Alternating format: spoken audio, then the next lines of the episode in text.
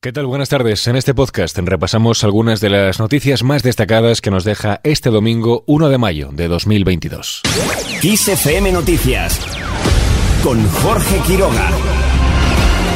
Jornada de celebración y reivindicación en muchas ciudades españolas con motivo del Día del Trabajador, comisiones obreras y UGT han puesto en valor los avances logrados en los últimos años, pero han advertido con tensionar las negociaciones de los convenios colectivos si la patronal no accede a subir salarios e introducir también las cláusulas de revisión salarial. El secretario general de Comisiones Obreras, Unai Sordo, ha sido quien ha puesto sobre la mesa esta advertencia. No puede ser que después de 40.000 millones de euros en ERTES y en prestaciones para autónomos, que después de 70.000 millones de recursos europeos que pueden llegar a 140.000 millones en los próximos años, después de esa ingente cantidad de recursos públicos, las organizaciones empresariales ahora pretendan transferir el incremento de costes energéticos a los precios que paga la ciudadanía y no mejorar los salarios y que por tanto la crisis la paguen los trabajadores y las trabajadoras. No lo vamos a tolerar. Y ese es el mensaje fuerza de este primero de mayo.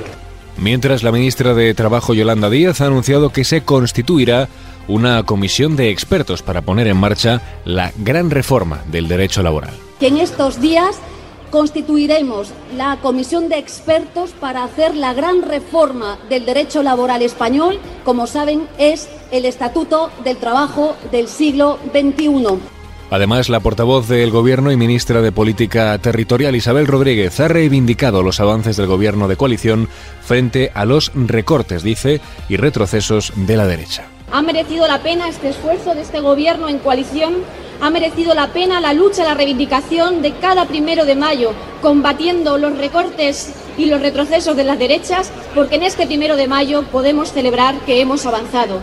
Miles de personas convocadas por estos dos sindicatos han salido a la calle en toda España en un primero de mayo en el que UGT y comisiones obreras han atacado con dureza a la patronal COE, a la que acusan de querer cargar a las espaldas de los trabajadores el impacto de la subida de precios. Los sindicatos han centrado sus reivindicaciones en la necesidad de incrementar los sueldos en un contexto de elevada inflación y con la negociación con la patronal bloqueada.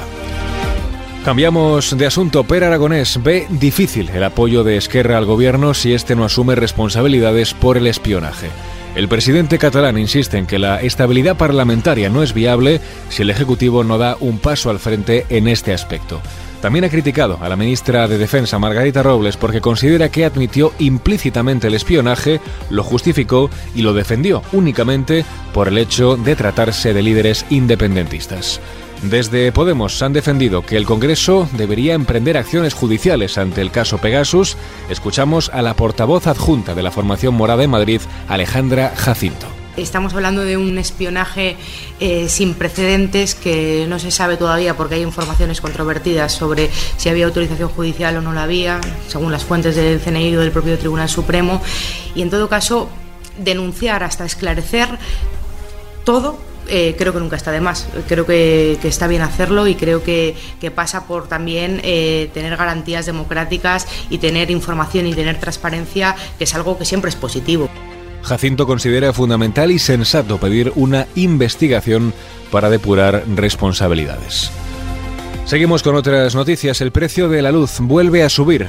Mañana marcará 191,81 euros el megavatio hora, lo que supone un aumento de cerca del 8% respecto al valor fijado para este domingo. El precio máximo se registrará entre las 9 y las 10 de la noche, cuando llegará a los 217,2 euros y el mínimo alcanzará los 155,01 euros entre las 5 y las 6 de la tarde. Ya en clave internacional seguimos pendientes de Ucrania ya que se confirma el inicio de una evacuación pactada en Mariupol. El Comité Internacional de la Cruz Roja asegura que está participando en este operativo en la metalúrgica de Azovstal, el último reducto de las fuerzas ucranianas y de civiles de la ciudad de Mariupol. Allí Zelensky anuncia que 100 civiles han sido evacuados. El presidente de Ucrania confirma la salida de este primer grupo de personas de la acería de Azovstal con las que se reunirá mañana en Saporilla. Según fuentes ucranianas, en la acería permanecen por lo menos 500 civiles y un millar de combatientes del regimiento Azov que forman parte de las Fuerzas Armadas de Kiev. Y terminamos.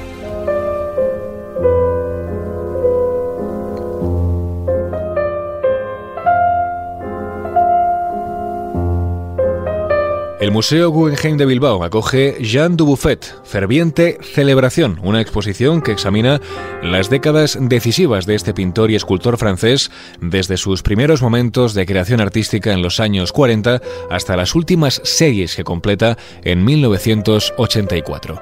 Una muestra que se puede visitar hasta el próximo día 21 de agosto. La asistente del Departamento Curatorial del Museo, Marta Blavia, nos cuenta más detalles sobre la exposición. Reúne una treintena de piezas procedentes de los fondos de la colección del Museo Guggenheim de Nueva York y que se complementa con tres piezas de la colección Peggy Guggenheim de Venecia. Y no solo eso, sino que además nos encontramos con una serie de piezas intermedias que nos permiten comprender cuál fue la evolución del artista hasta ir alcanzando todos estos hitos.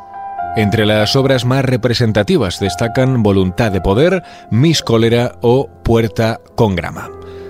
Con esta última noticia ponemos punto final a este repaso del primero de mayo. Más información actualizada en los boletines de XFM.